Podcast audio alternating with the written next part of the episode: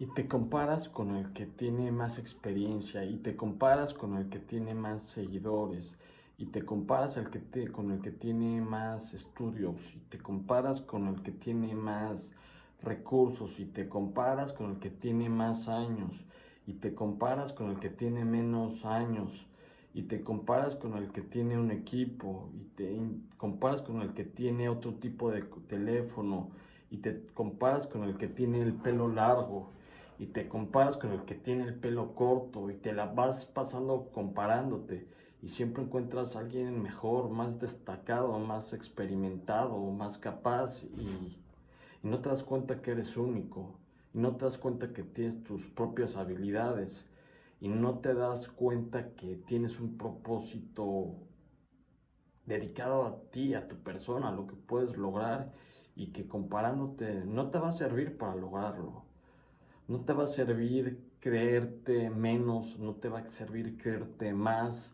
no te va a servir tratar de, de perseguir otras zanahorias que no son las tuyas.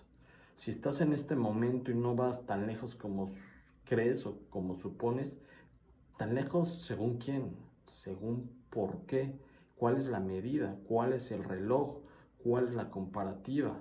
Hay un estándar porque a mí no me dijeron, sinceramente. Y yo no sé tan lejos que son los años, el tiempo. Hay personas que logran muchísimo y no viven tanto tiempo. Hay personas que les lleva más tiempo. Hay personas que viven 100 años. Hay personas que no tienen la fortuna de pasar mucho tiempo en este planeta.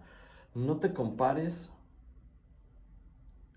Valora lo que es único en ti valora lo que es especial en ti, valora tu combinación, valora tus imperfecciones, valora lo que te distingue ser humano. Y si crees que vas muy lejos, recuerda que todo tiene un ritmo, tu tiempo y tu ritmo.